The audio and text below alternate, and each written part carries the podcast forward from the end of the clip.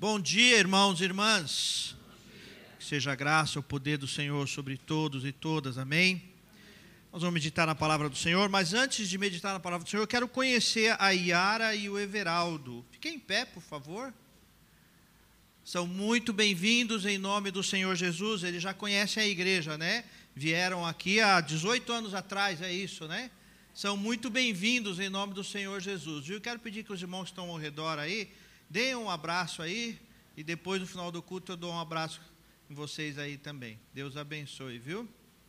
Glória a Deus. Irmãos, vamos abrir a nossa Bíblia no Evangelho de Lucas, no capítulo 1, o verso 1 ao quarto verso.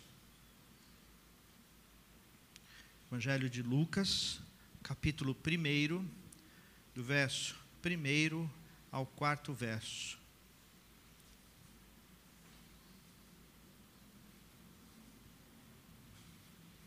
Evangelho de Lucas, capítulo 1, diz assim a palavra do Senhor. Fique atento, mesmo assentados, vamos ler, diz assim a palavra do Senhor. Visto que muitos houve que empreenderam uma narração coordenada dos fatos que entre nós se realizaram, conforme nos transmitiram os que, desde o princípio, foram deles testemunhas oculares e ministros da palavra. Igualmente a mim me pareceu bem, depois de acurada investigação de tudo, desde sua origem, dar-te por escrito, excelentíssimo Teófilo, uma exposição em ordem, para que tenhas plena certeza das verdades em que fostes instruído. Palavra do Senhor para a nossa vida nesta manhã. Feche os teus olhos e fale com o Senhor agora. Fale com o Senhor para que Ele ilumine o teu coração para receber esta palavra do Senhor. Bondoso Deus, meu Pai de graça, meu Pai de eterno poder, louvamos o teu nome, Senhor, porque o Senhor nos chamou, o Senhor nos trouxe aqui para receber esta palavra, para louvar ao Senhor, para receber a instrução do Senhor, mas precisamos, Deus, da iluminação, do mover do teu espírito, para que a tua palavra alcance o nosso coração. Transforma-nos agora, quebra, ó Pai, todo o filtro que nós colocamos, para que a tua palavra penetre o nosso coração, em nome do teu filho Jesus Cristo. Amém e amém. Vou fazer uma pergunta para os irmãos que talvez você já tenha pensado muitas e muitas vezes. E a pergunta é: qual o verdadeiro significado do nascimento de Jesus? Com certeza todos nós já paramos. Até a ciência tem parado para responder ou tentar responder isso. Todos nós e toda a humanidade, de alguma maneira, pensa é, em algum momento sobre por quê? Qual a razão? Qual o significado do nascimento de Jesus? E é interessante olhar para o Evangelho de Lucas, que tem uma característica interessante de busca de conhecimento, e ele fala de muitos já tentaram narrar sobre o nascimento de Jesus, muitos tentaram já falar sobre isso, mas ele se expressa, Lucas se expressa e se dirige diretamente ao excelentíssimo Teófilo, de quem nós não sabemos nada sobre esse Teófilo, mas sabemos que era alguém da alta corte, era alguém de alto comando, porque este título era dado a alguém que era muito conhecido e provavelmente novo na comunidade cristã, ou interessado em entrar na comunidade cristã e entender sobre o Evangelho, então Lucas se propõe como o próprio texto diz, de forma acurada, de forma investigada, trazer a razão de quem é Jesus, da verdadeira história de Jesus. Isso era muito importante e ainda é de fato muito importante devido a que muitos falam de Jesus e poucos de fato conhecem de caminhar, de falar, de viver de testemunhar o verdadeiro Jesus. O verdadeiro Jesus. Já dizia lá no passado a música, quando ah, se cantava, muito embora um só Jesus exista, nem todos sabem vê-lo como é. Filósofo, poeta ou comunista, ou mesmo um hippie, já se disse, até a Paula bem lembrou. Né? Eu cantava essa música quando eu era adolescente lá na igreja, e, e realmente isso vem se repetindo. Pouco sabemos de fato de Jesus. E o Evangelho de Lucas vem trazer esta razão vem tentar nos mostrar, principalmente porque é, no decorrer dos séculos, muitas coisas ficam é, tentando atrapalhar a imagem, a figura do verdadeiro Natal. Muitas imagens, muitos ícones, muita festa, muita celebração, tentando nos desviar do verdadeiro Natal. Figuras são colocadas no lugar de Jesus artimanha de Satanás para nos desviar de olhar para o verdadeiro Natal, para o significado do Natal, para o significado de quem é Jesus. E nós precisamos tomar cuidado com isso.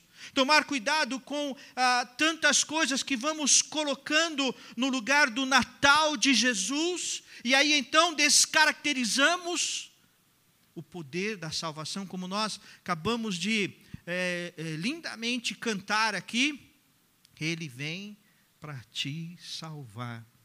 Nós precisamos ter uma consciência mais clara das nossas celebrações de Natal, nas nossas mesas de Natal, nas nossas é, comemorações, nos nossos abraços de Natal, e lembrar o verdadeiro significado. E é muito fácil, é muito fácil se perder, é muito fácil colocar coisas e figuras que não fazem parte do Natal de Jesus Cristo. Mas eu quero, em dois momentos, meditar com os irmãos sobre o significado do Natal. Num primeiro momento, nós vamos é, olhar para nós e para a nossa condição, e num segundo momento, na outra semana, nós vamos olhar para o que Jesus fez e o que a Bíblia diz sobre uh, o que Jesus fez. E nessa primeira parte, eu quero então uh, falar sobre a nossa consciência do pecado. Isso pode trazer uma, uma estranheza. Por que falar de pecado já que estamos falando do Natal? Pois é. Quanto mais entendemos o significado e nos aprofundamos no significado do Natal, mais nós temos a consciência do nosso pecado. E uma das grandes artimanhas do diabo tem sido, no decorrer da história, nos desviar da verdadeira consciência do que é o pecado e da maldade, do poder, da força do pecado, da força é, destruidora do pecado na nossa vida, na vida das famílias e das igrejas. Então nós temos que tomar cuidado para não viver um mundo é, é, em que não se fala do pecado e não se lembra que nós somos pecadores. existe tanta vontade de, de mostrar que o ser humano ou que nós não somos tão maus assim. A artimanha de Satanás. Não, você não é, você não é tão mal assim, não. Até que você é bonzinho e alguns ainda entram na linha de acreditar que nós somos tão bons, nós temos tanta fé em Deus, que eu sou, eu posso até controlar as ações de Deus em direção à minha vontade. Alguns tentam determinar e controlar e por Deus aqui e ali e nos esquecemos que ele é soberano. Mas precisamos ter a consciência de que somos pecadores, somos falhos Quantas vezes ouvimos discursos dos mais diversos em que ah, ah, existe um anseio e um desejo de viver a própria vontade e não a vontade do Senhor. Pregações sem a cruz, pregações sem a maldade do homem, pregações sem esclarecer que o pecado destrói.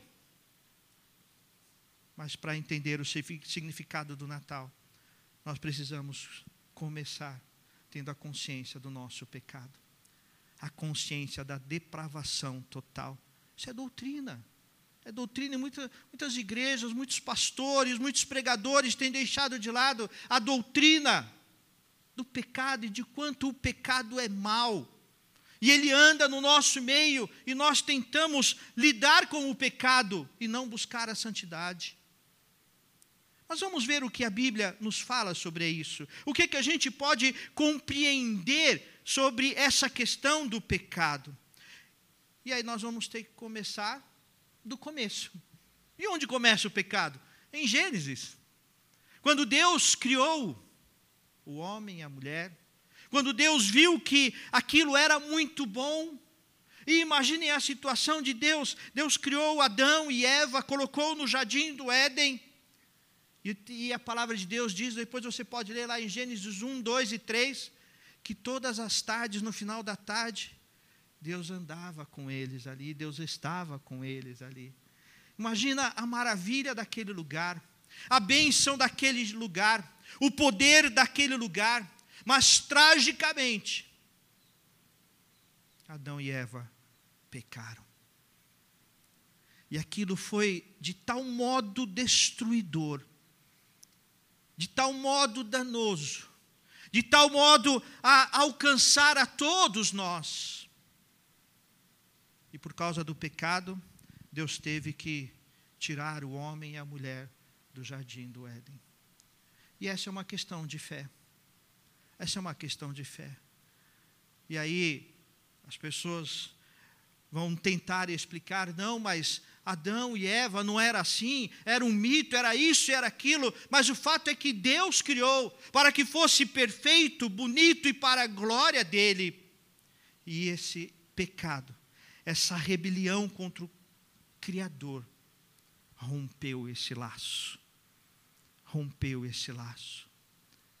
Rompeu um laço de amor, rompeu um laço de graça, um laço de de vida. A morte alcançou, a morte chegou a todos nós por causa do pecado.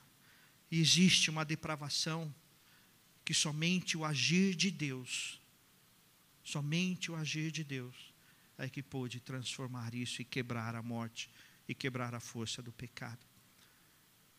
Então, neste tempo do Natal, neste tempo do advento que começamos hoje, quando lembramos, e o tema do advento hoje para nós é: Jesus nasceu, a salvação nos alcançou. Porque se não fosse Jesus, estávamos totalmente perdidos. E esse é o verdadeiro significado do Natal. Não permita, não permita que o diabo coloque distrações ao teu redor, distrações no teu coração, distrações do próprio eu. Mas nós somos pecadores e totalmente dependentes do Senhor. Nós temos que lembrar de todas as manhãs dizer: Senhor, tem misericórdia de mim, porque eu sou pecador. Porque eu sou pecador. Essa é a primeira coisa que nós precisamos compreender: que o pecado começou lá atrás, alcançou a todos, e o pecado é destruidor. A segunda coisa, neste primeiro momento, que precisamos compreender, está lá em Romanos, no capítulo 6, no verso 23, e diz assim: O salário do pecado é a morte, mas o dom gratuito de Deus é a vida eterna em Cristo Jesus, nosso Senhor. Meus irmãos e irmãs, creiam nisso, é a palavra de Deus. O pecado, o pecado é destruidor. Não duvide disso não vamos perder essa consciência. O pecado é destruidor. Mesmo que todos estejam vivendo, pregando, mesmo que todos estejam falando é, de um amor universal que alcança todos, o pecado é destruidor. E pode destruir você, pode destruir a sua família, pode destruir muita coisa que você tem construído ao longo dos anos. O pecado continua a ser danoso. Mesmo que todos pratiquem, mesmo que o mundo inteiro diga que é bonito e que vale a pena, mesmo que traga um conforto momentâneo, mesmo que seja mais fácil lidar com isso, nós não podemos, não podemos racionalizar o pecado. Racionalizar no sentido de justificar, no sentido de tentar colocar e mudar o que é a palavra de Deus pecado é destruidor. Ele pode destruir você, ele pode destruir a sua família. O texto é tão claro: o salário do pecado é a morte. é a morte. E é tão destruidor que, como o texto diz, só Deus poderia mudar isso. Só Deus poderia transformar isso. E quando eu reconheço o meu pecado, quando eu reconheço, eu digo, eu sou miserável, eu sou pecador, não sou digno, aí eu entendo o poder da graça do Senhor em Cristo Jesus. A amplitude da graça do Senhor Jesus. Mas sabe o que o diabo faz? Vem com discursos, vem com métodos modernos de que você pode, você é bom, você é vitorioso, você é vencedor. Discursos deste tipo. Mas nós somos, não somos nada se não for a graça do Senhor.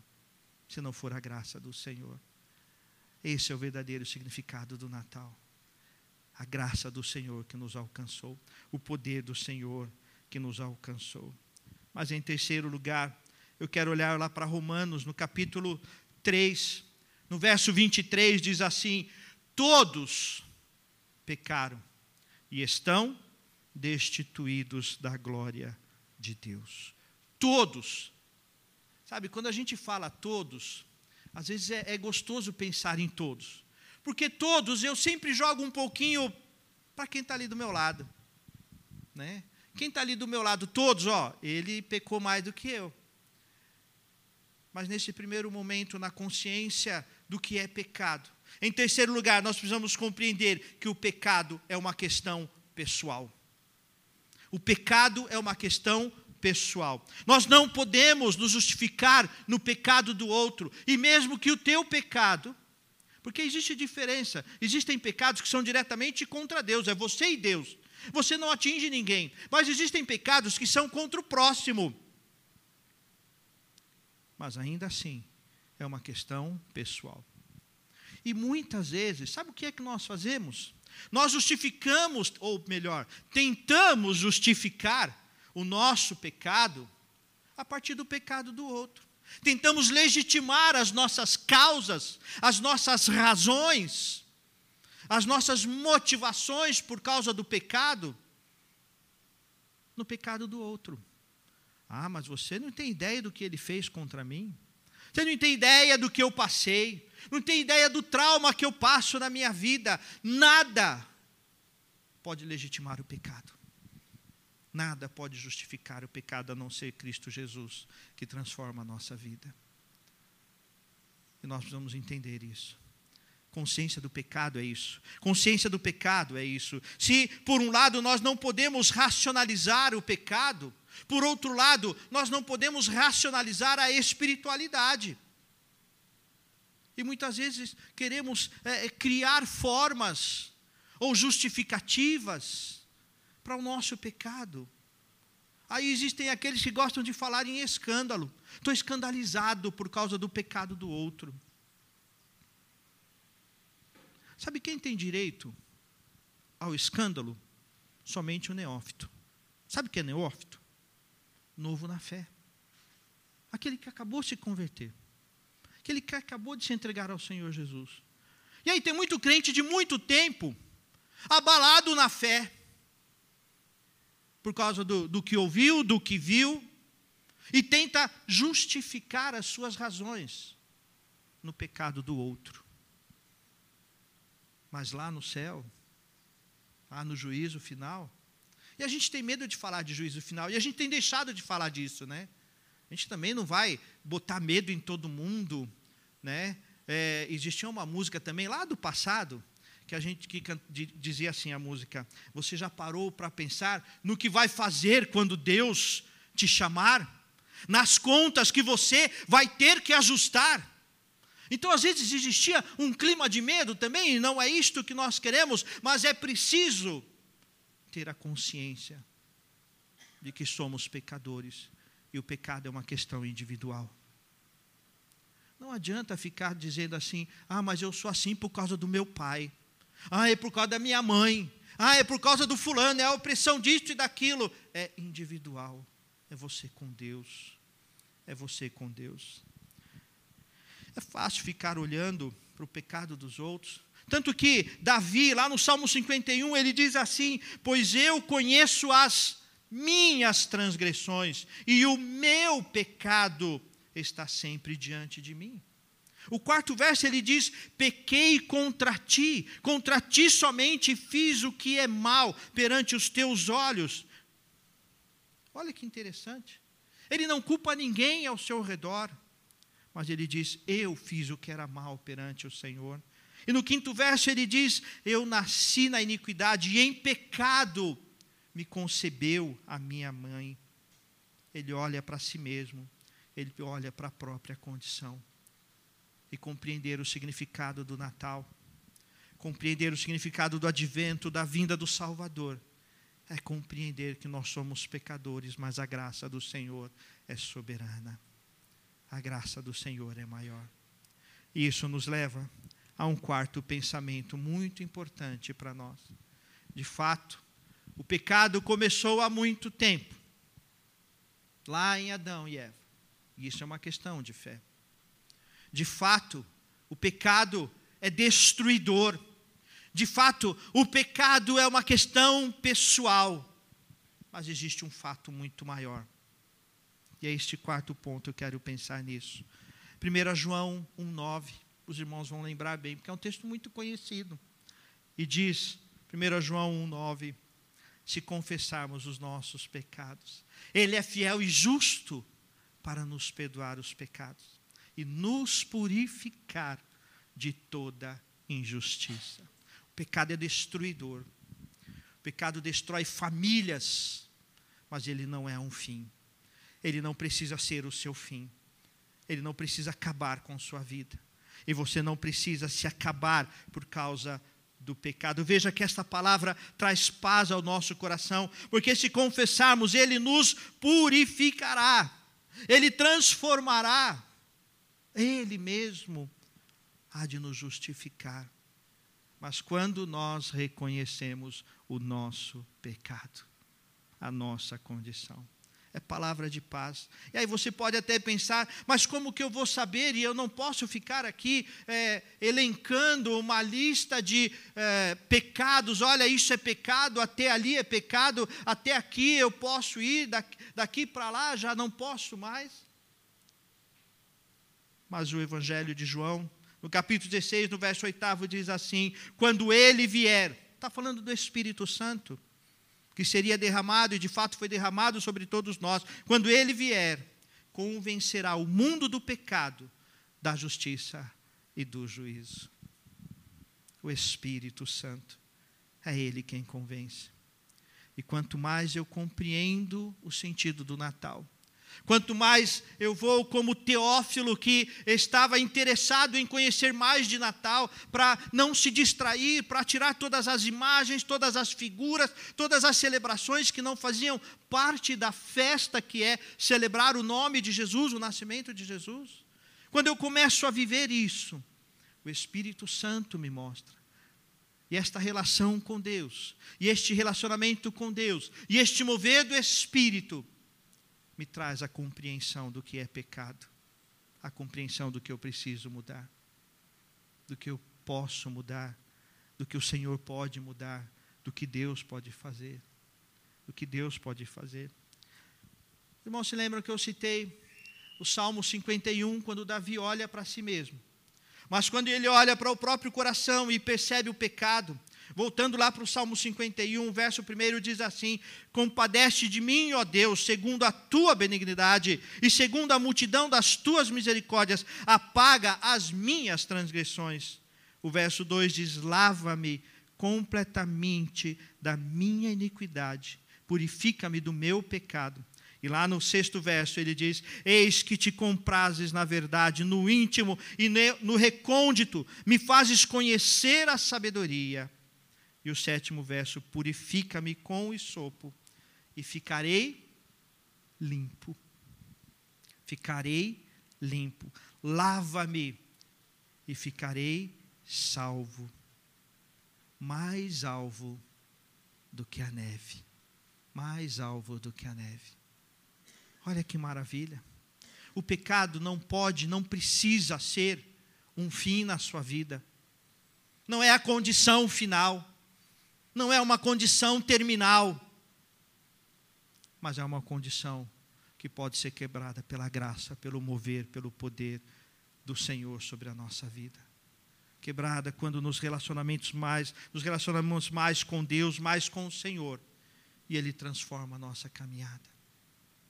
Neste tempo de Natal, que começa hoje, nesta celebração que começa hoje, não vamos permitir que imagens, que figuras, que personagens, que festas, que comemorações, que abraços nos desviem do verdadeiro sentido do Natal, que é Jesus o Salvador. Que é Jesus o Salvador. Que tremenda graça, queridos irmãos, nós temos de ter recebido Jesus. Não fomos nós, não fomos nós que olhamos para Ele e dissemos: nós precisamos nós queremos, nós necessitamos de Jesus. Mas foi Ele que olhou para nós, foi Ele que nos chamou, Ele que nos escolheu. E isso é graça, isso é graça do Senhor. Não permita que o teu coração se desvie achando até que eu sou bonzinho, até que eu faço algo bom, até que eu sou merecedor. Não existe mérito algum em nós, é graça do Senhor é graça do Senhor. Não permita que, que você viva, ou que nós aqui tenhamos um evangelho barato, um evangelho negociado com o eu, mas precisa ser o evangelho da cruz, o evangelho do arrependei-vos, porque é chegado o reino dos céus, e viver em novidade de vida, viver em transformação de vida. Não vamos negociar, não vamos racionalizar o pecado, não vamos racionalizar a espiritualidade, mas vamos viver de fato e de verdade a graça do Senhor. Não importa até onde tenhamos chegado, a restauração é possível por causa da graça do Senhor. E quando nós compreendemos isso, quando nós compreendemos o poder destruidor do pecado, e a maravilhosa graça que cobre tudo isso, nós tiramos do cenário do Natal, do cenário da Páscoa, do cenário da Santa Ceia, qualquer coisa que nos tire a atenção do Messias. Qualquer coisa. E nós precisamos, precisamos tirar qualquer coisa que nos afaste da visão do Messias, do poder do Messias, do poder do Salvador. O tempo do Natal. O tempo do advento para nós hoje é a salvação nos alcançou. Esse é o significado do Natal. Esse é o significado do Natal. Eu quero te convidar agora a falar com o Senhor, a falar com Deus. Nós vamos participar da mesa do Senhor. Nesta celebração do primeiro culto do advento, nós vamos participar da mesa do Senhor nós vamos participar dessa bênção, dessa dádiva grandiosa. Mas não permita que as coisas distraiam. Lá no passado, quando eu era garoto, num momento como esse, a gente cantava. Bem suavemente, a gente cantava assim: Se confessarmos os nossos pecados, Ele é fiel e justo para nos perdoar os pecados e nos purificar de toda injustiça. Quero te convidar a esse momento. Talvez pensar em coisas que têm entrado na sua vida e podem te distrair de celebrar o verdadeiro Natal. Podem ser questões espirituais, questões emocionais, questões materiais que às vezes nós permitimos que, que entrem nas nossas celebrações e nos esquecemos do Messias, do foco. Tire deste cenário do Natal, tire do cenário cristão tudo aquilo que te distrai de olhar para o Salvador, de olhar para Cristo Jesus. E nós vamos participar da mesa do Senhor agora. E este banquete é um olhar exclusivo e somente para Jesus, o Salvador, para Jesus, o Redentor, para Jesus, o Senhor da graça, o Senhor que nos libertou do pecado. O pecado é destruidor, mas foi Cristo Jesus que nos tirou dele e que transforma a nossa vida. É a graça do Senhor. Fale com o Senhor agora.